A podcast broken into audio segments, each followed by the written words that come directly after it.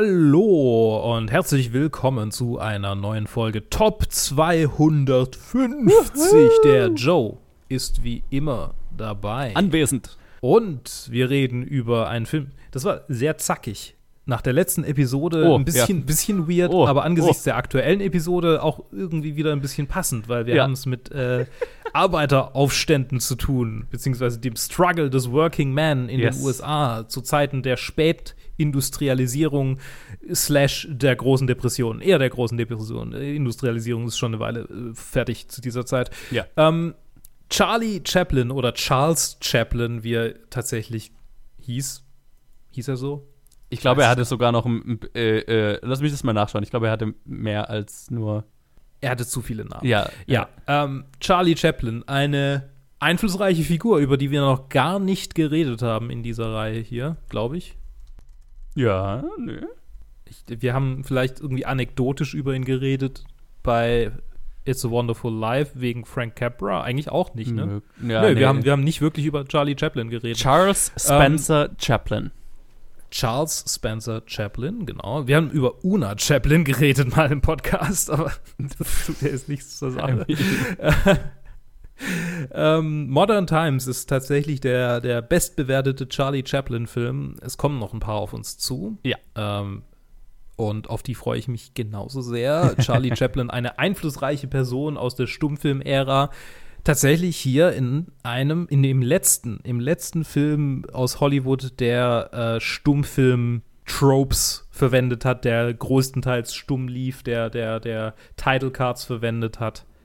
Äh, Ja, so ein genau. merkwürdiger Hybrid halt, ne? ein interessanter Hybrid, über den wir noch äh, lange reden dürfen äh, nachher. Aber zunächst einmal möchte ich hervorheben, dass Charlie Chaplin Regisseur, Autor und Hauptdarsteller in diesem Film war. Wir haben es also mit einem absoluten Showrunner zu tun. Außerdem spielt noch Paulette Godard mit, seine, ähm, ich glaube, ein Jahr nach diesem Film dann Frau. Eine seiner Frauen. Ja. Ähm, Henry Bergman, Tiny Sandford, Chester Conklin, Hank Mann, Stanley Blystone und so weiter und so fort. Wilfried Lucas kommt mir irgendwie so bekannt vor, ich weiß nicht warum. Mhm. Äh, ich, ich weiß, ich, der kommt mir aus irgendeinem anderen Film, ich weiß nicht aus welchem. Es ist ein Film, in dem, wie schon angekündigt, es darum geht, dass ein Arbeiter ein kleines Zahnrad im großen Getriebe der Fabrik einen Mental Breakdown hat, ein, ein, ein, ein wie sagt man auf Deutsch? Äh, ein, ein, Ein Zusammenbruch? Ein, äh, äh, ich, ja, ähm, Burnout.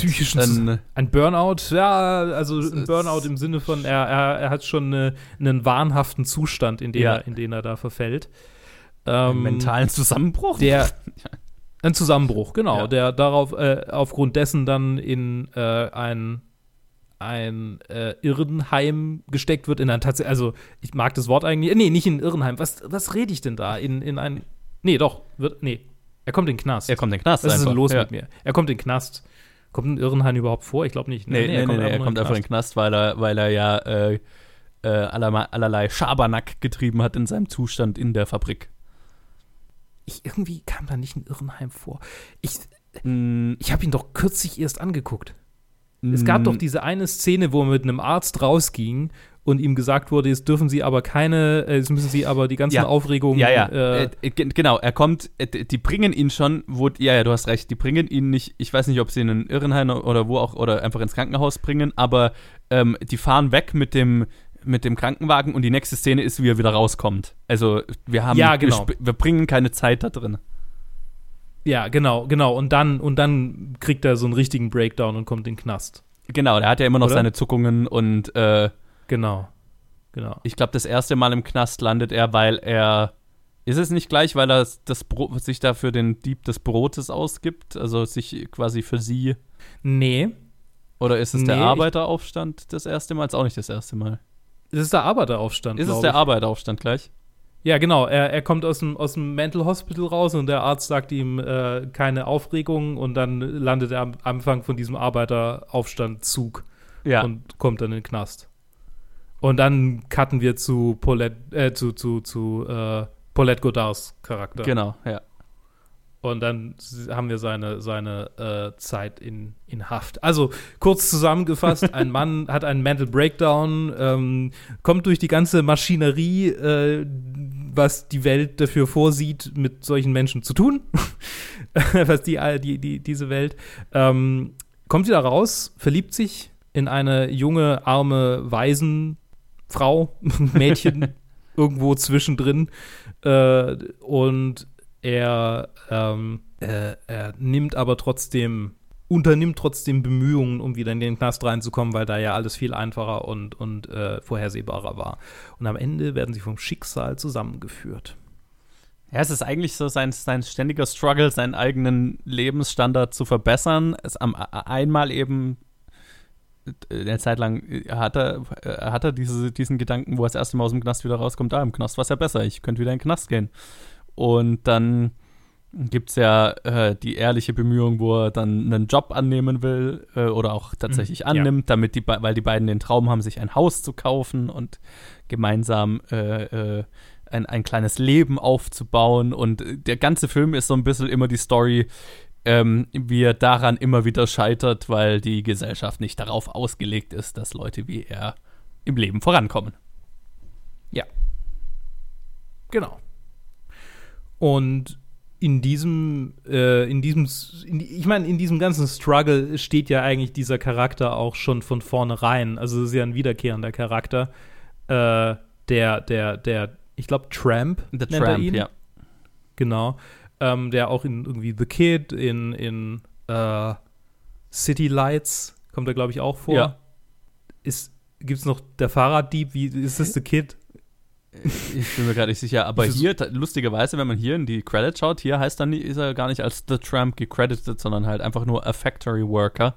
Ja. Aber ja. ich meine, effektiv vom, vom Auf, von der Aufmachung her spielt er The Tramp.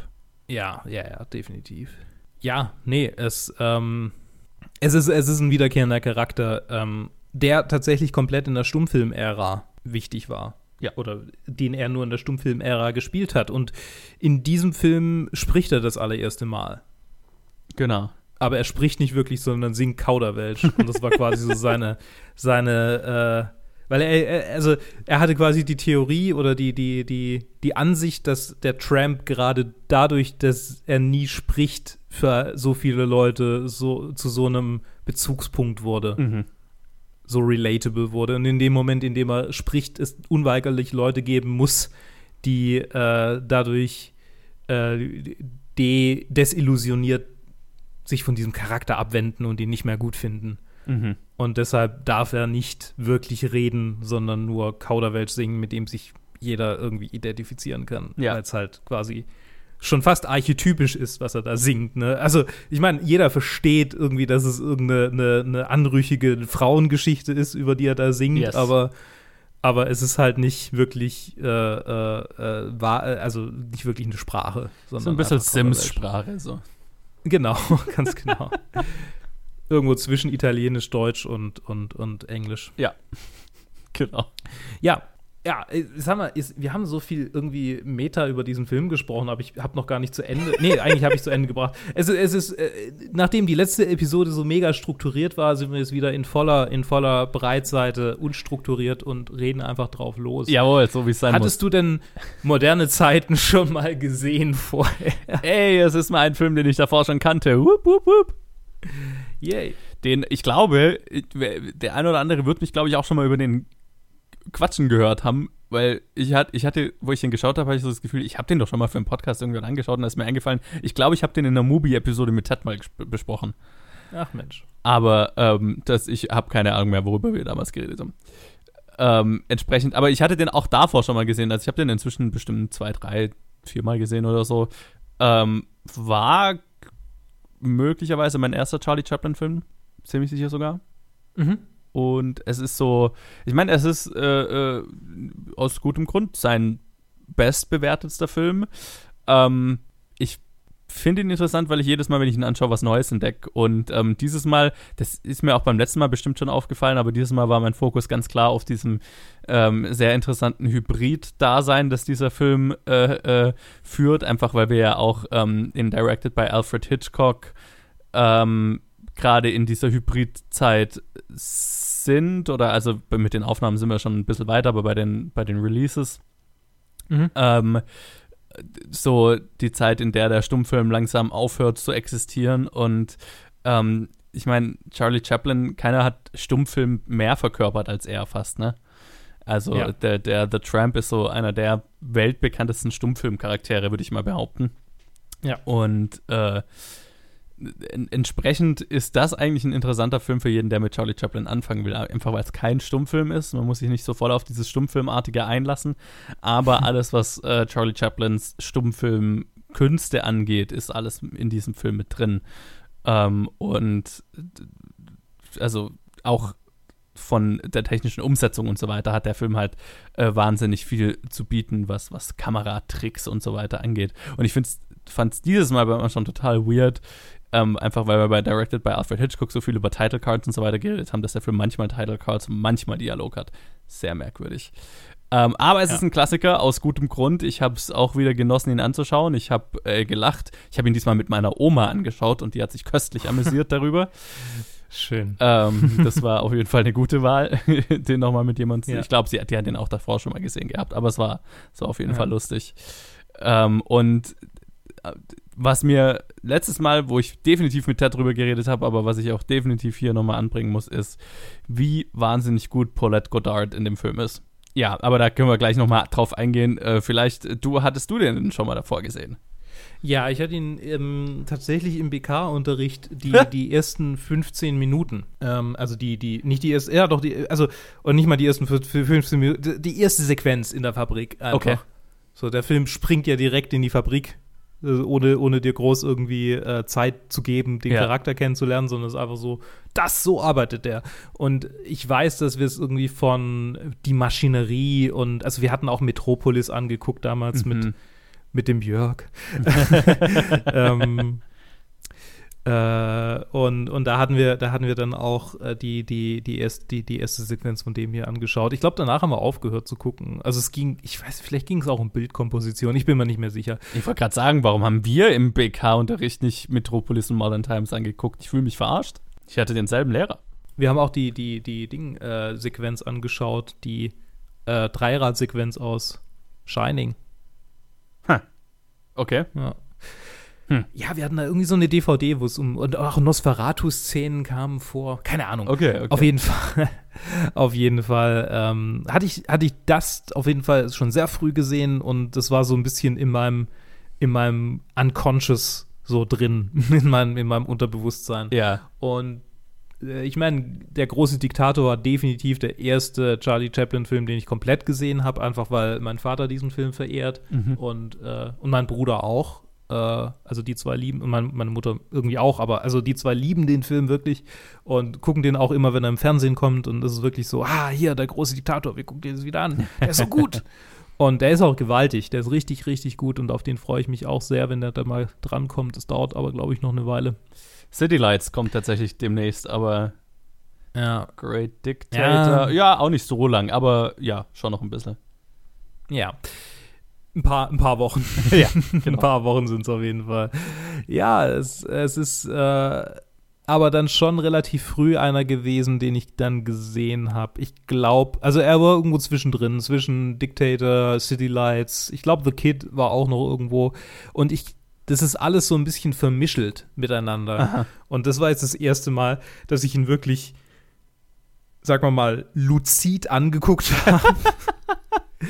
Ähm, davor war es, war es immer so ein bisschen, okay, es gibt diesen Charlie Chaplin-Film, dann gibt es diesen und dann gibt es den großen Diktator und irgendwie die ganzen Tramp-Filme sind für mich irgendwie alle eins. Ja, Und dass es nicht so ist, ist mir schon klar, aber es ist auch so ein bisschen wie, keine Ahnung, die Mr. Bean-Folgen oder, oder ähm, Laurel and Hardy. Mhm. So, das, das vermischelt man ja einfach. Ja, alles. ja. Also Mhm. ich vermischel das alles mit. Und ich glaube, das geht vielen Leuten so. ja, ja, Die definitiv. das, ja. Wer da immer so ein bisschen untergeht, was ich total äh, schade finde und wo ich definitiv noch viel mehr nachholen will, ist Buster Keaton. Der Mhm. ja äh, das äh, absolute äh, äh, gleichberechtigte Pendant eigentlich zu Charlie Chaplin ist. Also zwei Seiten einer derselben Medaille. Sehr andere Ja. Art der Komik und der, der Filme.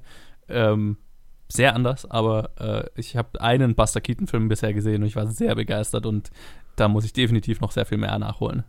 Ich meine, Buster Keaton ist halt einfach so ein bisschen der Komik Tom Cruise seiner Ja. Zeit. Aber hallo. Und das ist schon, Besser also kann man schon heftig. beschreiben. Ich kann mich an, an den einen Buster Keaton, ich glaube The General. Den habe ich gesehen, ja. Ja, ja, mit dem, mit der, mit dem, äh, wo, er, wo er auf der Lokomotive, auf, auf Ja. der Führungsding sitzt, Führungsstange. Brutal. Ja, und halt einfach diesen, diesen, äh, den Balken wegschnipsen muss, also mit einem anderen Balken. Und Ja. äh, er muss es halt einfach treffen, sonst entgleist der Zug, auf dem er hockt. Ja. So, what the fuck. Das- Ich meine, der hat es halt real gekeept. ja, oder halt, es gibt ja auch Aber ich diese mein, Charlie Szene- Chaplin- Ja. Charlie Chaplin hat es politisch real gekeept, würde ich sagen. Aber sorry, du wolltest noch Fair über enough. Buster Keaton reden. Nein, nein, nein, lass uns über Charlie Chaplin reden. Alles gut. Nee, wir können gerne über Buster Keaton reden, wenn du noch, wenn du noch einen Punkt hattest, weil ich glaube, über ihn werden wir in dieser Reihe nie reden. Es ist traurigerweise. kein Buster Keaton-Film in der Top 250. also es gibt bestimmt irgendwann einen, aber also ich wüsste nicht wann. Okay. Naja, also ich, ich, ich eigentlich wollte ich nur sagen, es gibt ja auch noch diese Szene, wo ein Haus auf ihn drauf fällt und er steht genau perfekt, dass er quasi durchs Fenster, dass das Fenster über ihn drüber fällt. Ja, Ne? Und ja, ja, ja, genau. was sie ja auch exakt berechnet haben damals und so weiter und wo sie halt wirklich einfach ein Haus auf ihn drauf haben fallen lassen. Und ja, der Tom Cruise äh, seiner Zeit ist äh, sehr gut formuliert. Ja, definitiv. Ich meine, ja, er hat seine Stunts alle selber gemacht. Es war, es war krass. Und zwar, und er hat halt richtig harte, harte Stunts auch. Auch, äh, Auch eine krasse, Ge also ja, wir machen ja Buster Keaton Pod- Podcast. Irgendwann reden wir bestimmt mal über ihn. Auch eine krasse Ja. Geschichte, wie, wie er dazu äh, kam und so weiter. Also, äh, Ja, wir müssen auf jeden Fall über ihn reden. Also ich, ich bin bei 140 und er ist immer noch nicht. okay. Charlie Chaplin. Der Film wurde in Deutschland tatsächlich äh, verboten, als er rauskam. Wegen Ha. kommunistischen Tendenzen. Ja, okay, gut. kann ich sehen, kann ich sehen. Von der, von der selbsternannten Arbeiterpartei. Ah, ja, ja, okay. Ja, von den Nazis, vom, von, vom Regen in die Traufe. Eigentlich wollte ich jetzt diesmal nicht über Nazis reden. Ich meine, Aber ich meine, man muss ja fast drüber reden, einfach wegen Great Dictator und weil er sich so klar positioniert hat und weil Hitler tatsächlich eine, eine, eine äh, sagen wir mal, körperliche äh, oder eine äußerliche Ähnlichkeit zu dem Charakter aufweist. ja, Ne? ich meine, Der kleine Schnauzbart und die, die.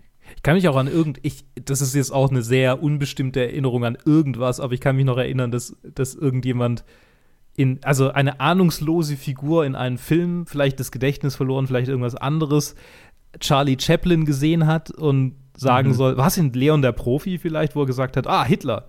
Oder ah, wo irgendwo, sie- ja, ich erinnere mich zumindest an eine Situation. ja, ich weiß nicht mehr, wo das war. Ganz ja, kurz, also letzte Buster Keaton-Unterbrechung, The General ist auf Platz 200. zwei. ja, das, das dauert noch eine Weile. Oh ja. Ob er da überhaupt bleibt, ist halt, halt ne, Ja, der- das- da müssen da wir sind wir halt auch in Bereichen, wo sich ständig was verändert. Ja, ja. Ja. Egal, weiter. Naja. genau, äh, Buster Keaton, äh, äh, irgendwann äh, reden wir über ihn. Modern Times ist aber, ich finde, ein quintessentieller Film, was so diese, dieses Gefühl angeht, dass ich mir vorstelle, dass viele Leute während der großen oder nach der großen Depression hatten. Mhm, mhm. So dieses, also das ist ja lang, lang nach der großen Depression, die war ja äh, 29, also sieben Jahre später ist der Film rausgekommen. Aber Aber ich meine, ich meine, zum einen hat sie sich lang, lang durchgezogen, da fing sie ja erst an. Und zum Ja. anderen, äh, also ne, da gibt es ja, gibt's ja genug Abhandlungen. Ich habe tatsächlich auch im äh, die Spiegel-Geschichte hat irgendwie so ein extra Heft rausgebracht, Pandemien und, und Wirtschafts, Wirtschafts äh, äh, äh, Einbrüche, also Rezessionen. Und es ist sehr, gab sehr spannende Artikel drin und seither bin ich ein bisschen, bisschen mehr äh, bewandert, was die große Depression angeht sehr interessant. Also diese, dieses, dass da Kinder hungern und halt wirklich einfach verhungern, das ist halt einfach eins zu eins so. Und dass der Vater quasi nach Arbeit sucht und, und, und halt nichts findet. Ja. So, das. Und, und daheim sitzen die Kinder und verhungern. Und das Krasse ist ja, dass wir in den USA tatsächlich ähnliche Verhältnisse in manchen Staaten haben.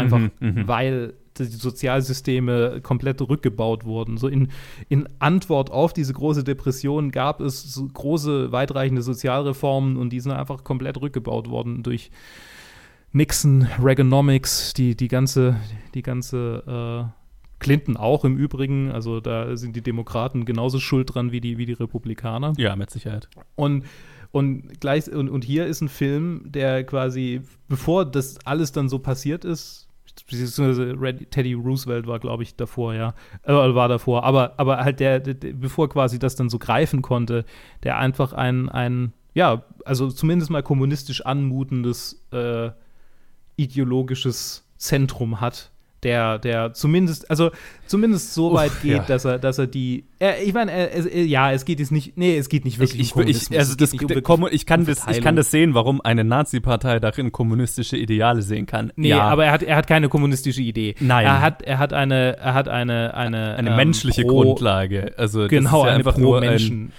Grundlage. Leute sollten nicht auf Genau. der Straße verhungern. Ja. Krasser, krasse kommunistische Aussage. Nee, ja, ich, ich, bin, ich bin schon ein bisschen kaputt jetzt so langsam. Ich, Alles, äh, nein, nein, es, es, es ist ja drin. Es, die Grundlagen äh, äh, sind ja da drin, aber ähm, den Film jetzt kommunistisch zu nennen, das würde ich in Stretch das wäre schon ein Stretch. Ja. Nee, ja, ja, klar. Ja, aber ich meine, so, so, so, so, so Grundelemente, also ich meine, äh, äh, die mit Sicherheit ja auch einfach aus dem, aus dem, äh, dem Geist der Zeit geschuldet sind, ähm, sind da ja schon drin, die man, die man in einer extremeren Form kommunistisch nennen könnte. Und ähm, also so Sachen wie zum Beispiel der, also ganz viel natürlich ganz am Anfang in der Fabrik, der Fabrikchef, der quasi äh, da einfach im äh, Büro sitzt und das Einzige, was er in seinem Job tut, ist äh, dem einen Typ zu sagen, und jetzt schneller arbeiten. Mhm. Und äh, mehr macht er nicht und das ist der ganze Witz so, haha, äh, der Chef arbeitet ja nichts und die Arbeiter tun die ganze Arbeit und ähm, na, solche Sachen. Also ich da, das, das, da sind so äh, linke Grundzüge drin, aber kommunistisch ist halt schon, das ist schon ein bisschen weiter. Ein ziemlicher Stretch, ja. Ja.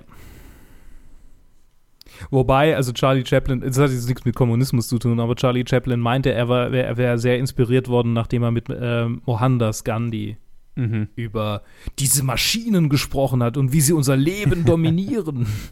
Ich meine, Chaplin hat eindeutig Metropolis gesehen, so ist nicht. ja, nee, ja, definitiv. Gerade der und Anfang. also ich und, und ich mag, aber auf der anderen Seite verwendet er selber ja äh, sehr gekonnt Maschinen, um ein, ein interessantes Filmgefühl zu schaffen. ja, ja. Sollen wir über die, die, die, die Frames reden? uh, äh, erzähl mir mehr. Der Film wurde in 18 Frames pro Sekunde gedreht. Mhm. Genau. Und er wird aber mit 24 Frames abgespielt.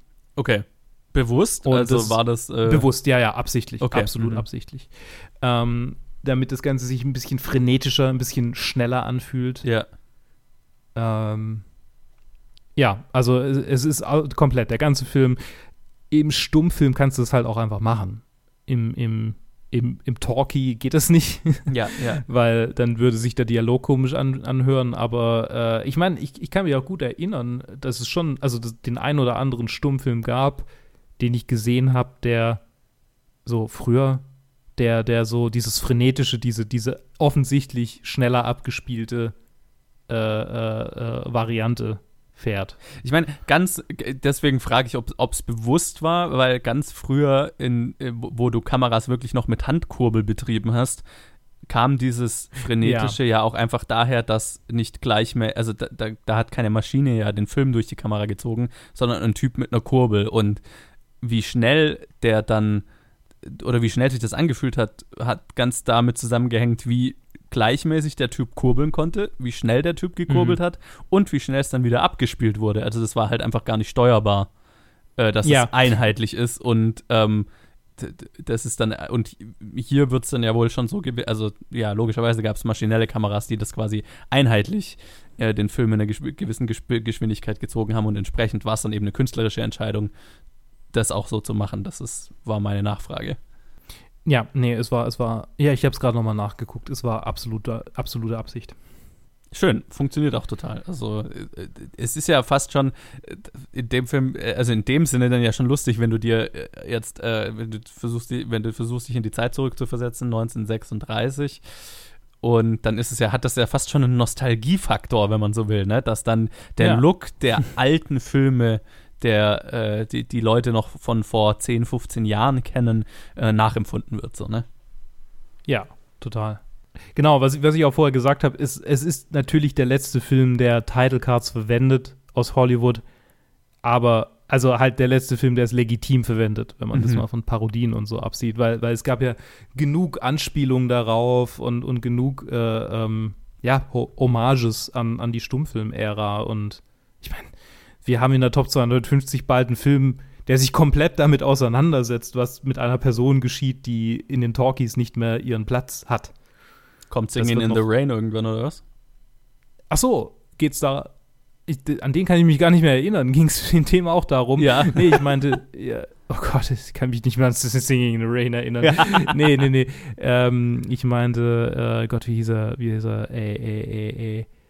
Oh, das dauert eine ganze Weile, bis der kommt. Ich dachte, es kommt bald, aber es dauert ewig. Äh, Sunset Boulevard. Ah, ja, ja, okay, natürlich. Oh, ich liebe Sunset Boulevard. Oh, da freue ich mich drauf.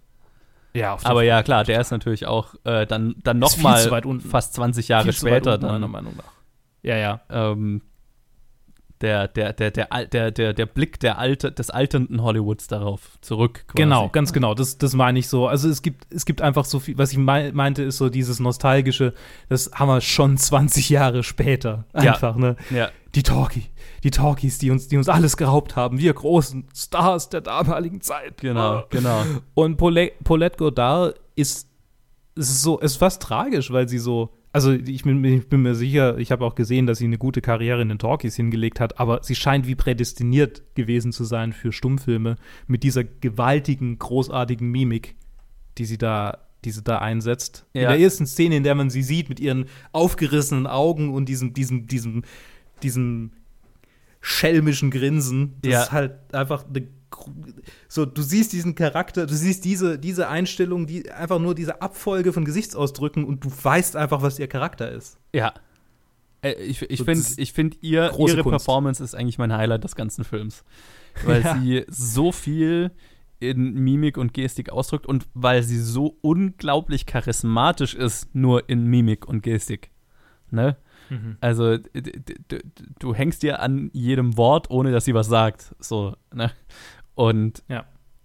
witzig finde ich da halt auch noch, dass ähm, ja sehr untypisch für die Zeit, ja auch um ihre Armut und so weiter zu zeigen, ähm, sie ungeschminkt ist oder halt oder halt zumindest nicht, ja, ja. nicht also offensichtlich geschminkt ist. So halt. Sie ist auf ungeschminkt geschminkt. Die ist genau. schon ziemlich geschminkt. Sie ist schon ziemlich geschminkt, aber du weißt, was ich meine, nicht so dieses typische ja. Ähm, es gibt einen Look, der drei, der, den, den Frauen, weibliche Figuren in den 30ern, vor allem in Hollywood, hatten, den sie nicht mhm. hat, was sie, finde ich, wahnsinnig modern wirken lässt. Ne? Mhm. Also, wie ihr Charakter aussieht und wie sie spielt, wirkt sehr viel moderner als der Film, in, der, in dem sie ist. Das ist eigentlich, was für mich immer so bei ihr raussticht. Ja. Und das hat ganz viel mit ihrem Look zu tun, dass sie halt äh, bewusst äh, dezenter geschminkt ist. Und nicht diesen, diesen klassischen Glamour des Hollywoods der 30er ganz bewusst nicht Total. ausstrahlt. Ich meine, und sie, ich, sie läuft barfuß in einem zerrissenen Kleid rum. Es ist schon so halt die, die volle Breitseite an, ja, so, so ist die Armut ja. gewesen oder teilweise immer noch. Ne? Also so, so ein bisschen ein, ein kontemporärer, kontemporärer Blick da, darauf, äh, was in einem doch angeblich so mächtigen und, und großen Land eigentlich schiefgelaufen ist und, mhm. und passiert ist. Ja.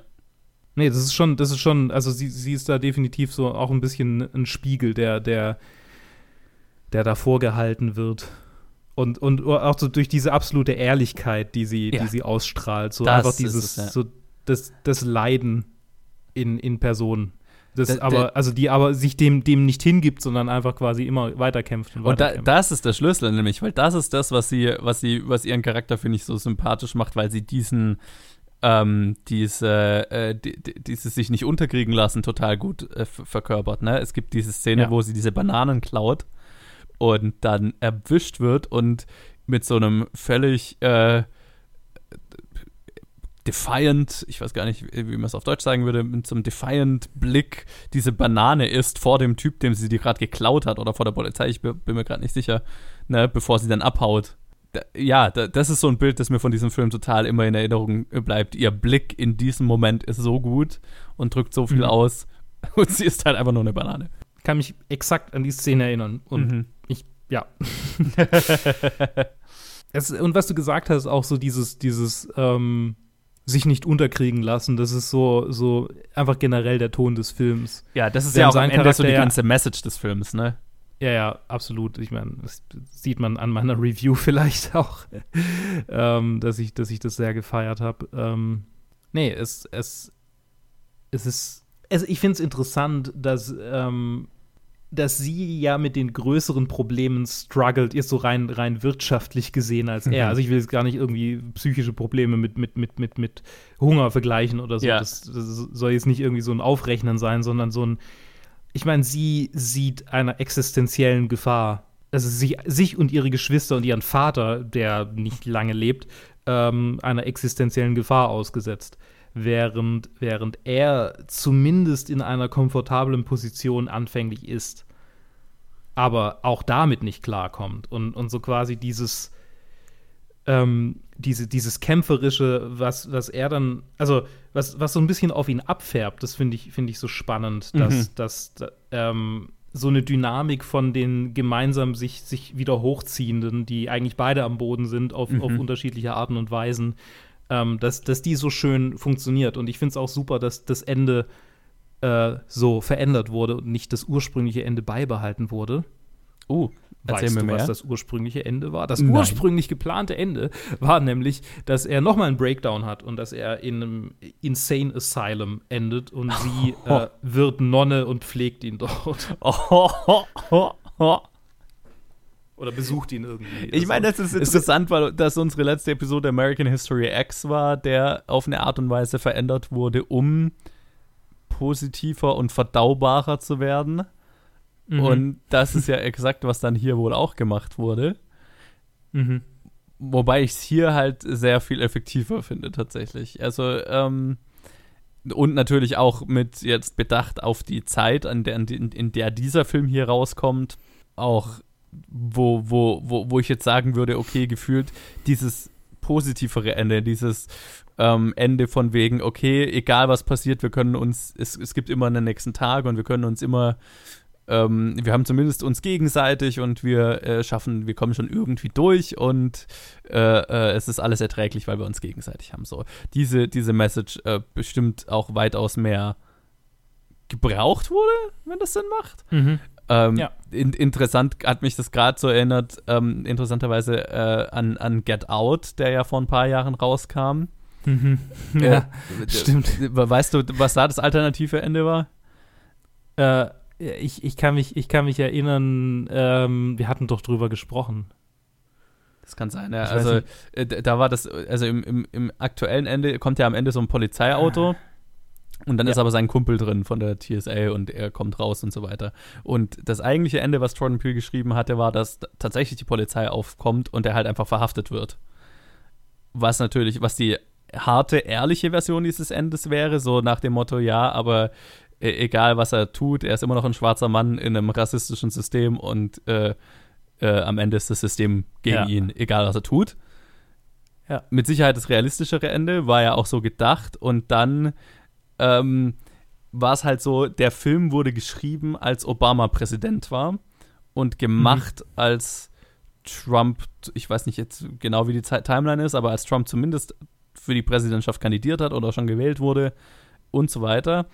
Und wo dann beschlossen wurde, okay, für, also unter Obama war ja immer so das Gefühl, okay, ja, wir haben ja, wir haben einen schwarzen Präsidenten, wir haben Rassismus besiegt und dann war dieses Ende mhm. eigentlich gedacht für so, ja, nee, eigentlich nicht. Und mhm. unter Trump hat sich das dann nach too much angefühlt, weil und weil so also nach Sean Pills eigener Aussage so nach dem Motto okay wir haben wir haben kapiert dass wir dass Rassismus äh, allgegenwärtig ist ähm, jetzt brauchen wir was Aufbauendes in der Situation in der wir sind ja so das war jetzt ein sehr sehr langer äh, sehr lange Erklärung warum ich glaube hier haben wir eine ähnliche Situation Definitiv. Nee, ich, ähm, es, es ist auch ein, so ein mächtig aufbauendes Ende in, in, in heutigem Kontext. Es ist Ja. so, also ich meine, es, es ist ja schon fast eine, ein, ein, ein Kalenderspruch, den er da am Ende sagt. ja, Und äh, ich meine, eine Situation, die garantiert auf vielen Plakaten gedruckt wurde und in vielen Studentenzimmern hängt. ja, Na, die, der, der komisch gehende Mann mit den Schuhen nach außen und die Barfu Barfußfrau, die nebeneinander hergehen, ja. äh, in eine ungewisse Zukunft. Ach, so schön. Jeder arme Student kann sich mit sowas identifizieren. und, ähm, ne, also, es ist äh, jeder arme Student, der seine Miete von Mama und Papa gezahlt bekommt. Äh, ähm, ja, genau. ich, ich war auch dort, ich, ich kann mich darüber lustig machen. ähm, ne, also es, es, es ist äh, es ist einfach so ein mächtiges Bild. Es ist schon fast archetypisch, wollte ich sagen. Es ist einfach so, so richtig. Der ganze Film drückt so eine, so eine generelle, ähm, so ein generelles Gefühl von dem Struggle aus, äh, der aber auf so, einem, so einer positiven Note endet, dass ich, dass mir auch nicht anders vorstellen kann. Also ich fände es furchtbar, wenn er, wenn er, wenn er so schlecht enden würde, weil das will ich diesem Charakter jetzt auch irgendwie nicht zumuten. Es wäre so ein bisschen ein Betrug den, äh, dem, den, den beiden Charakteren gegenüber, ne? Ähm, ja, beiden, ja, beiden, ja. Auch, auch ihr gegenüber. Also, er hätte, glaube ich, auch lange nicht den Impact, den der Film so hat, ne? Weil, also, die, du hast gerade gemeint, so dieses Bild von den beiden am Ende ist so ein bisschen archetypisch. Es ist ja heutzutage fast schon so ein Klischeebild. Ähm, äh, äh, das mit Sicherheit in diesem Film zumindest in irgendeiner Form seinen Anfang findet. So dieses, ähm, der, der Good Struggle, der gute äh, äh, Struggle der Working Class. Äh, Ich, ich weiß gar nicht, wie ich es genau ausdrucken soll. Oder äh, nicht nur der, nicht der, irgendwie der, Ar der Arbeiterklasse, sondern je, jedem, der, ähm, der in irgendeiner schwierigen Lebenssituation ist, aber ähm, allein der, der Struggle, oh Gott, der Struggle an sich kann, kann was Positives sein. Der Struggle an sich, allein, dass man daran arbeitet, seine eigene Situation zu bessern und äh, äh, äh, sich zu verbessern, ähm, ist, äh, ist Belohnung genug, ist, ähm, Hm. ist Wert genug, so rum vielleicht, ne? Ist ein Wert in sich, Mhm. ne? Der Struggle allein ist ein Wert Wert. in sich. Äh, Ich, ich weiß nicht, ob ich im Angesicht von hungernden Menschen sagen würde, oh, ist es wert genug zu strugglen, aber Naja, Ich aber das mein- ist diese romantische, dieses romantische Ideal davon, ne? ja, ja, okay, okay. dass, okay. dass der ja. Film ja am Ende mit verkörpert. Nein, natürlich nicht ist es irgendwie, oh, äh, äh, Hunger, Hunger, Hungersnot ist irgendwie, äh, hat einen Wert in sich. Nein, überhaupt nicht. Aber ähm, Ja. so dies, die, der Spirit, der damit verkörpert werden soll, so ähm, Mhm.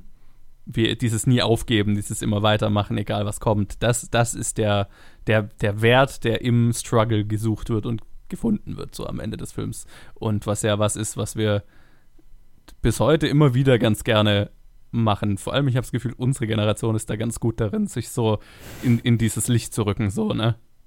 Ja.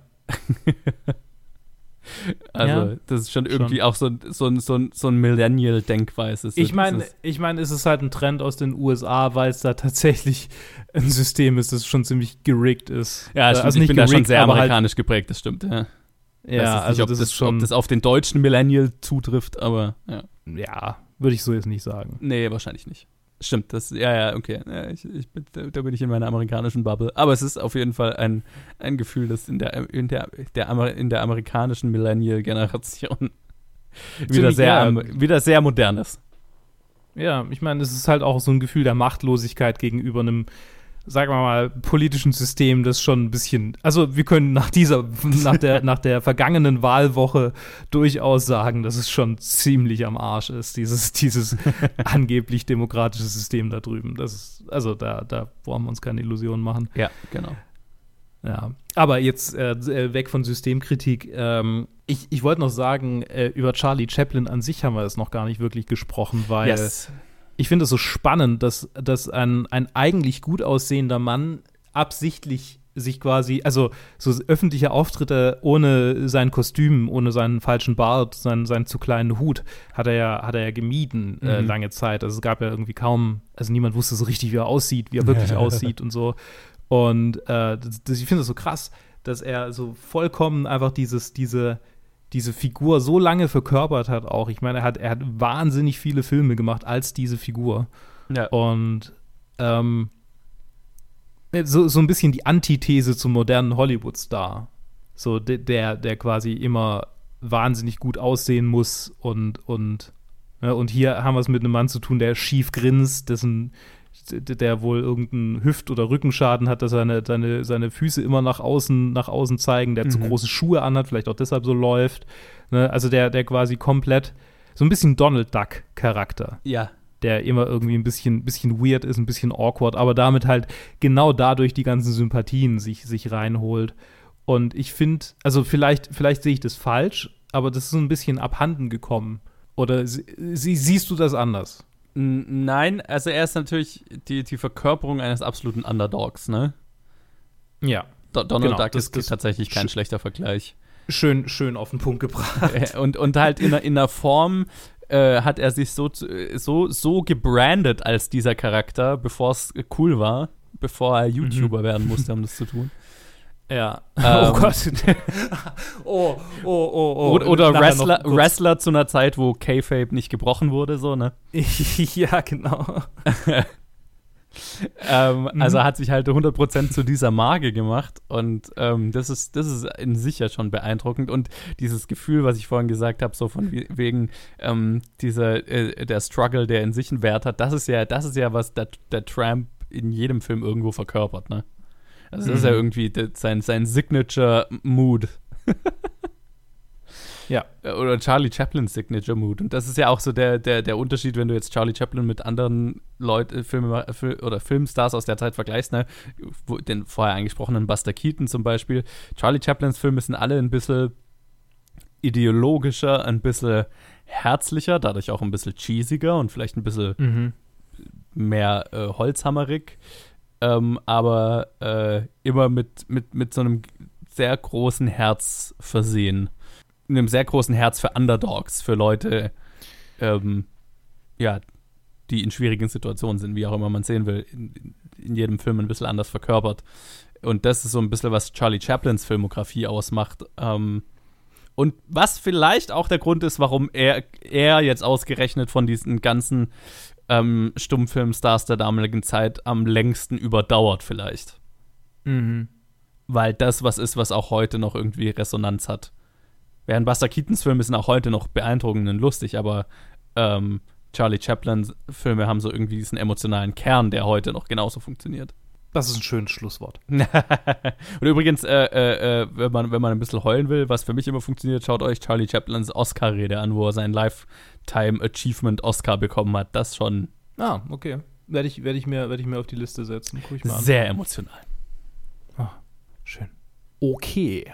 Dann würde ich zur Liste übergehen. Yes, wenn yes. du nichts mehr, weil ich, ich würde mein Fazit quasi wie mittlerweile Tradition eben in meiner Platzierung der Liste quasi wiedergeben. Tue dies. Platz 24 nach Interstellar. Ich weiß nicht, warum nach Interstellar vor Leon. ähm, der Film hat definitiv seinen Platz in der Filmgeschichte. Er ist auch ein, ein wirklich wichtiger und gewaltiger Film für mich. Mir fällt es manchmal schwer, bei diesem Stummfilm-Hybrid äh, mich so richtig drauf einzulassen. Also ich habe ich hab immer wieder so Momente gehabt, wo ich mich nicht voll drauf einlassen konnte. Die Chemie zwischen ihm und Paulette Godard stimmt hundertprozentig und es wundert mich kein Stück, dass die zwei kurz danach geheiratet haben.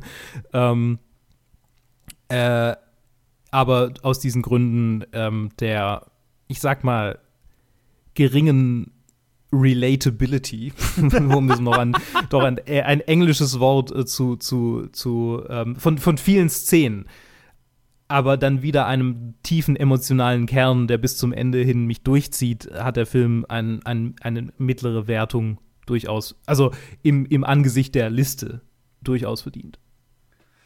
Ja, für mich funktioniert es, glaube ich, noch ein bisschen besser. Ich habe jetzt nicht das Problem, mich darauf einlassen zu können. Und ich bin ja durchaus ganz gerne jemand, der irgendwie äh, Gewicht auf, gibt auf filmhistorischen Einfluss. Und mhm. entsprechend ist er bei mir ein bisschen weiter oben. Jetzt auch nicht wahnsinnig viel weiter oben. Bei mir ist er auf Platz 17 äh, direkt hinter Parasite, was passend ist. Und mhm. äh, For Goodfellas. Schön. Ähm, ja, und ich, da bin ich ganz, ganz komfortabel. Damit ist so ein Film, da habe ich so ein bisschen überlegt, ja, den könnte ich natürlich auch sehr weit oben einordnen. Einfach weil er, weil er so einen langen Schatten auf die gesamte Filmgeschichte wirft. Aber so, ich glaube, auf Platz 17 ist er so in meinem, in meinem Gesamtkontext, äh, meinem, meinem persönlichen Spaß an dem Film und dem historischen Kontext, glaube ich, ganz gerecht geworden. Allgemein bin ich eben mal versucht, meine ganze Film, meine ganze Liste über den Haufen zu werfen, weil es mich gerade so ein bisschen nervt seit ein paar Wochen, dass einfach die zwei Godfather-Filme Platz 1 und 2 sind. Mhm. Was so Standard ist. Und ich ja. mir sicher bin, ich könnte da auch andere Filme hinsetzen und dann denke ich mir, ja, könnte ich viele, aber dann würde ich, ja, es ist schwer, es ist schwer. Es ist schwer. Ähm, ich, aber, aber fühl dich, fühl dich frei, die Liste einfach zu ändern, wie du willst. Aber in der aktuellen äh, in, der, in deiner aktuellen Verfassung ist er an diesem Platz, in dem er ist. Und das ist doch gut so. Ja, ja, ich, ich bin, ich habe die ja eh schon ein paar Mal geändert. Also äh, Ted lässt sie ja tatsächlich gleich immer, äh, dass die wirklich äh, sein damaligen Denk, sein damaliges Denken repräsentieren. Ich schmeiß die ganz gerne ja mal um. Ich, ich bisher noch nicht, aber ich, ich will es mir jetzt auch nicht verbieten, mal irgendwie zu sagen, okay, vielleicht ist Parasite doch nicht auf Platz 1. Ich glaube, das Einzige, was mich daran hindert, ist, dass ich, wenn ich jetzt einen anderen Film vor die Godfather-Filme setzen würde, dass ich dann sagen würde, okay, das ist der beste Film aller Zeiten. Und bei den Godfather-Filmen kann ich das irgendwo vertreten, weil die auf ganz vielen Listen immer so weit oben sind oder Platz ja, 1 aber, sind. Und aber dann es hat geht doch um deine persönliche Liste, deine persönliche richtig, Repräsentation ja. der Filme, die auf der Top 250 sind, was ja an sich noch gar nicht deine, also ne, Mad Max Fury Road kommt ja erst noch.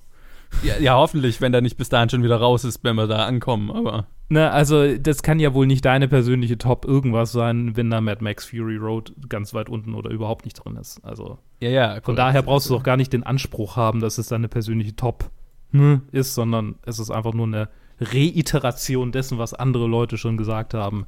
Und im Prinzip auch so ein bisschen so, ihr liegt falsch. ja. Das, äh, da bin ich ja eh gut drin. ähm, ah ja, Mad Max Fury Road ist auf Platz 206 den, der, ja. Ja, hm, ja. Kommen, also, wir auf, ne? kommen wir wahrscheinlich irgendwann hin. Irgendwann mal. Und dann habe ich einen wirklichen Platz 1. Ja. Spätestens dann. Spätestens. Ja. Dann. Nee, ich, ich ähm, hab, ich hab Bock, äh, meine Liste wieder ein bisschen zu verändern. Ich habe es gerade auch gesehen, ähm, dass ich mit Goodfellas Position zum Beispiel überhaupt nicht einig bin. Ja, ich, ich, ich schau mal. Hast du denn eigentlich schon geschaut, was als nächstes kommt? Ich bin gerade dabei, während ich rede. Ich habe gerade tatsächlich versucht, durch dieses äh. Gebrabbel über, But über Goodfellas ähm, darüber hinwegzutäuschen, dass ich momentan auf der Suche nach den nächsten Filmen bin. Psycho wird der nächste Film sein, über den wir reden. Das stellt uns vor ein Dilemma, aber ich glaube, wir kriegen es hin. Wir haben es schon drüber geredet, dass wir für Directed By dann irgendwie ähm, eine andere Konstellation wählen, sodass nicht die gleichen Leute zweimal über Psycho reden. Beziehungsweise und für Top 250 halt eine andere Konstellation, ja. Ach so, für Top 200, also du wirst jetzt quasi nächste Folge so nicht dabei sein. Genau, das war ja der Plan. Ach, das war der Plan. Ich kann mich ja, nicht ja. an unseren Plan erinnern. Huh, okay, na dann ähm, freuen wir uns auf nächste Woche, äh, nächstes Mal, ähm, wenn Lee und ich über Psycho reden. Und genau, ich kann ja nicht als Host von Directed By meinen mein ganzen äh, Shit zu Psycho schon äh, Monate. Du brauchst ja keinen Shit zu Psycho sagen. Ich kann, ich kann ja Sachen über Psycho. Ja, es ist komisch. Es genau, ist dann, dann habe ich mein Feuer irgendwie schon verschossen äh, für, ja. für den Film, wenn wir dann nee, ich, ich red, beide ankommen. Wir, wir, werden, wir kriegen das hin. Und danach kommt Gladiator.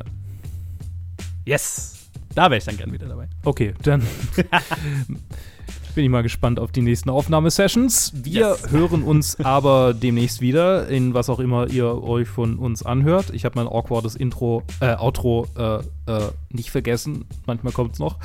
Ähm, danke fürs Dabeisein, Joe. Danke fürs Zuhören, liebe ZuhörerInnen. Und wir hören uns das nächste Mal. Bis dahin bleibt doch so entschlossen und hoffnungsvoll wie der Tramp und The, wie hieß sie? Äh, Game, Gamen? Garmin? The, ich hab, the, wusste nicht, wie man es ausspricht, aber. The Gamen. Sure. Bis dann. Ciao.